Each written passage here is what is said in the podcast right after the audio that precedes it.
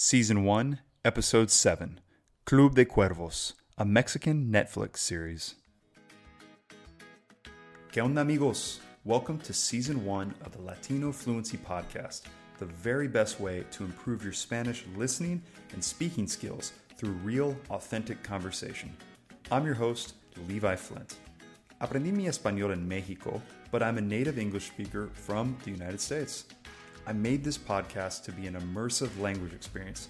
So, if you're serious about becoming fluent in Latin American Spanish, this podcast is for you. If you like this podcast and are passionate about becoming fluent, I have built something awesome for you. Go to latinofluency.com and become a podcast member today.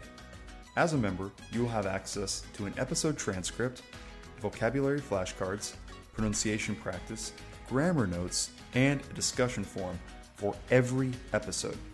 ¿Estás listo? Let's get started with today's episode. Y listo, vamos a empezar otro episodio. Este podcast se va a tratar de Netflix mexicano y vamos a hablar sobre una serie que se llama Club de Cuervos. Es una serie muy chistosa, muy buena. Pues a mí me gustó mucho.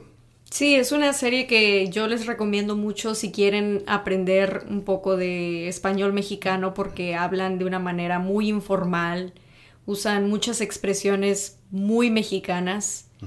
Entonces es una buena manera de tener una, una buena inmersión en, el español mexicano.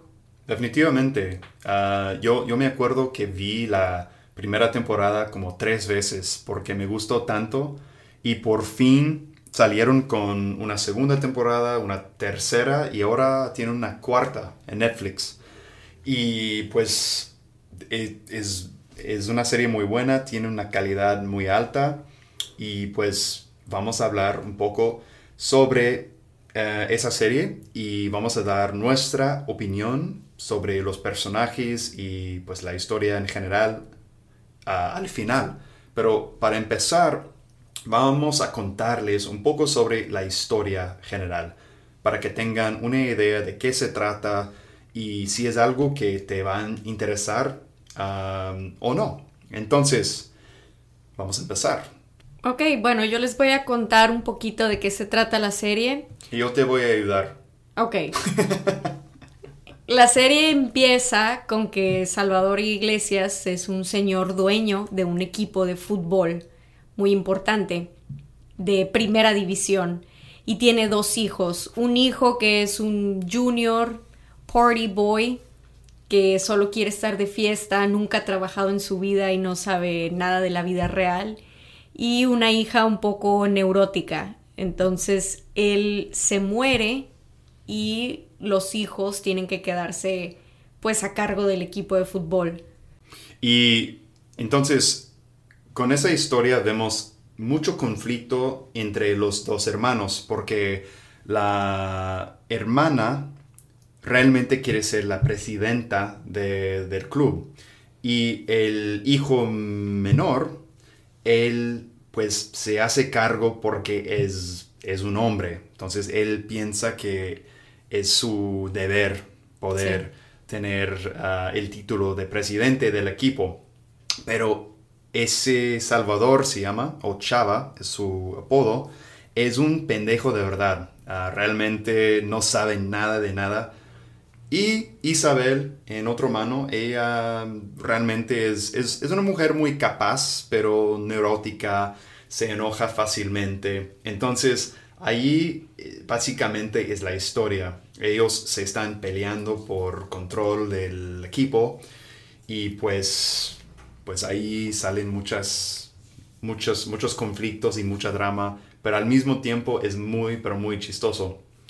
Pues además aprendemos y vemos ah, pues la química, la historia del equipo ah, y pues los jugadores del equipo de fútbol, ellos son muy importantes en esa historia. ¿Hay algo más que quieres añadir? No, pues también que se desarrolla cada una de las vidas de los jugadores. Ah, todos son personajes un poco simpáticos y todos tienen algo chistoso. Entonces ahí empieza la historia Y, pero no queremos arruinar la historia al mismo tiempo, solo queríamos dar una idea general de todo. Entonces, es un hay un poco de drama en esta serie, pero a pesar del, poco drama que existe, realmente al final de cuentas es, es una comedia, ¿no? Sí, es una comedia. A final de cuentas se trata de que el papá rico se muere y los dos hijos junior están tratando de pelearse por el por el negocio del papá y por quién va a llevar las riendas del negocio, que es un club de fútbol. Entonces, vamos a platicar, hablar un poco sobre los personajes principales para que entiendan un poco más de qué se trata y quiénes son los, ah, los, personajes y cómo son las personalidades de, de esta serie. Entonces, definitivamente el personaje principal es Chava Iglesias. Y Reni, ¿qué, nos puedes decir sobre ese sujeto?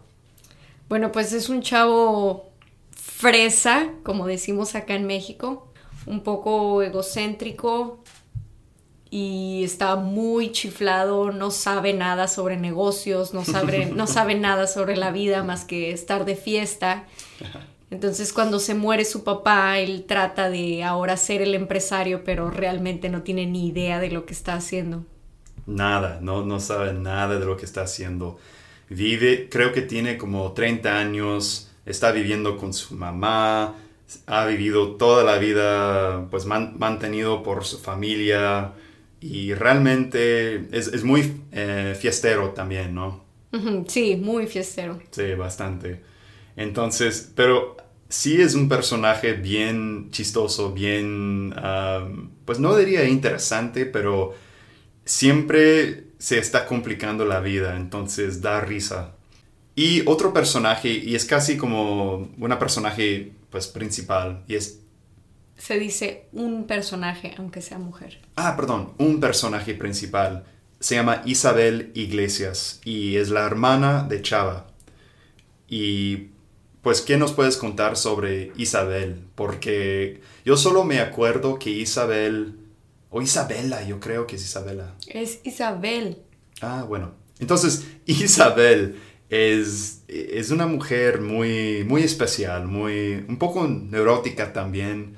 Neurótica, controladora, tiene celos de su hermano, el chiquito, el chiflado. Definitivamente tiene, como decimos en inglés, daddy issues definitivamente. Sí. Definitivamente. Entonces, siempre está peleando con Chava sobre el control del equipo y pues de temas, siempre está eh, enfadada, siempre anda muy loca, enojada, gritándole a su hermano y pues es, un es, es, es, una dinámica muy, muy chistosa, ¿no? sí, siempre parece que está de mal humor. Bueno, Mariluz es otro personaje. ¿Y qué nos puedes contar sobre Mariluz? Bueno, Mariluz podría ser como decimos la típica gold digger, que según ella está embarazada, salió embarazada del señor Iglesias, del viejito. Entonces ahora solo trata de ir por el dinero. Y los dos hermanos tienen que aliar fuerzas para que ella no, no se lleve todo el dinero. Aunque Chava la apoya un poco. Es una mujer muy, pero muy guapa. ¿Y de dónde se supone que es en la serie? ¿De España? No, creo que de Chile. No sé, no dicen. Ah, no, tampoco me acuerdo. Creo que sí dicen, pero no me acuerdo. Porque parece una mujer tal vez de España o tal vez de Argentina, parece como tipo europea, pero no sabemos muy bien. O sea, hay mucho misterio detrás de ese, eh, ese personaje. Entonces, siempre, eh, pues, eh, Isabel, por ejemplo, siempre está tratando de descubrir, averiguar quién es de verdad, porque parece un poco misteriosa. Hugo Sánchez es otro personaje, pues, eh, importante y chistoso también, ¿no? Es como el asistente de Chava. Asistente esclavo, prácticamente. sí, es, un, es casi su, esclavo, es verdad. Chava lo trata muy, pero muy mal, pero es chistoso porque ese Hugo Sánchez es muy profesional, siempre profesional, aunque lo trate como una, una basura. Sí, porque lo ama, lo idolatra. Los jugadores también son personajes muy importantes y, y son muy chistosos y cada uno es un poco diferente del otro. Yo diría que el, jugador principal más importante de la primera temporada es un tal que se llama Aitor. Es un jugador español muy talentoso y muy bueno que por alguna razón está libre y Chava está obsesionado con conseguirlo para, para que sea su David Beckham del equipo.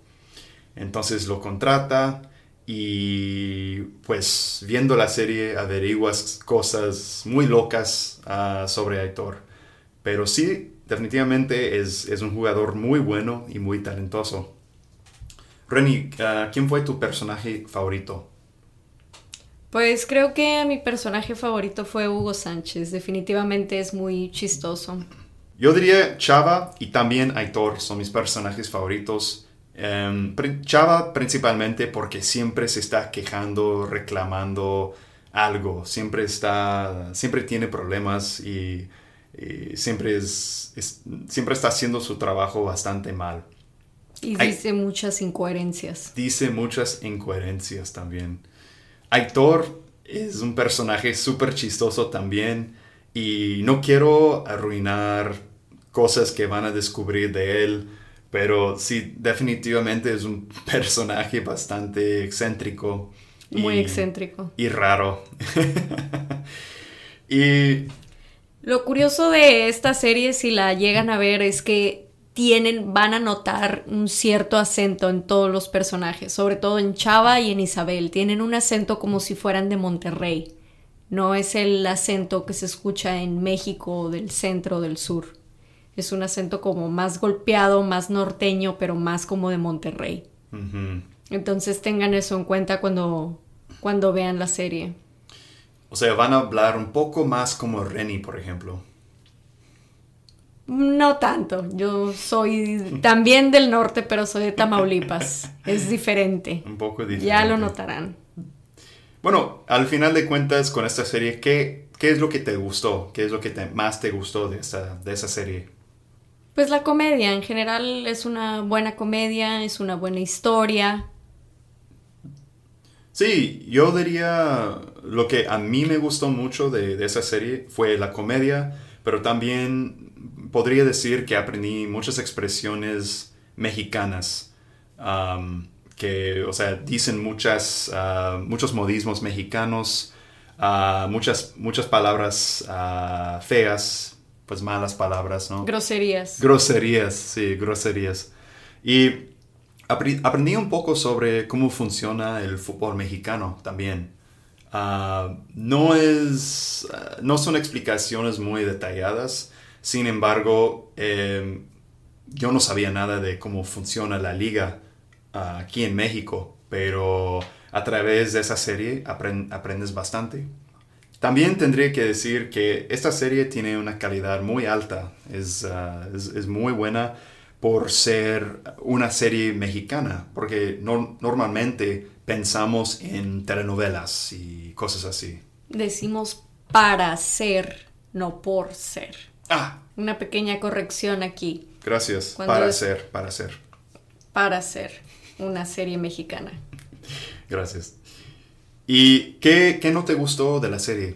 No me gustó que Isabel es un poco neurótica. Ok, tampoco me gustó eh, ese aspecto. Siempre se está regañando a su hermano o a alguien, siempre está gritando. Mm, me cansé un poco, pero sigue siendo un personaje importante. ¿Qué te cagó? Y eso significa cuando dices me caga o me cagó es como odiar. ¿Qué te cagó de la serie? Que Marilú se va de la serie. Ah, ok. También me cagó eso, también, que Marilú se va en como la tercera temporada. No voy a arruinar nada de la, historia, solo que ella es un, un, personaje muy, muy bueno y de la nada ya no está. Entonces no me gustó. No me gustó eso. Entonces, última pregunta, Reni, en tu opinión, ¿es una serie buena para aprender el español? Claro que sí, todas las series de Netflix que puedan ver es una buena idea, le ponen los subtítulos y es una buena calidad de audio. Sí, en mi opinión definitivamente ayuda para aprender un español mexicano, coloquial y comunicativo, porque, pues sí, es una serie de comedia, así que es un lenguaje muy informal y pues a mí me, me ayudó bastante. Así es, sí, un lenguaje muy ameno. Bueno, yo creo que ya podemos parar aquí. Reni, ¿tienes algo más? No, es todo. Gracias a todos por escucharnos. Sí, muchas gracias y nos vemos en el próximo episodio. Adiós. Amigos, thank you so much for listening to this episode of the Latino Fluency Podcast. Just a reminder if you are serious about becoming fluent in Latino Spanish and want to support this show, go to latinofluency.com and become a podcast member today. You will get access to a transcript, vocabulary flashcards, grammar notes, pronunciation practice, and a discussion forum for every episode.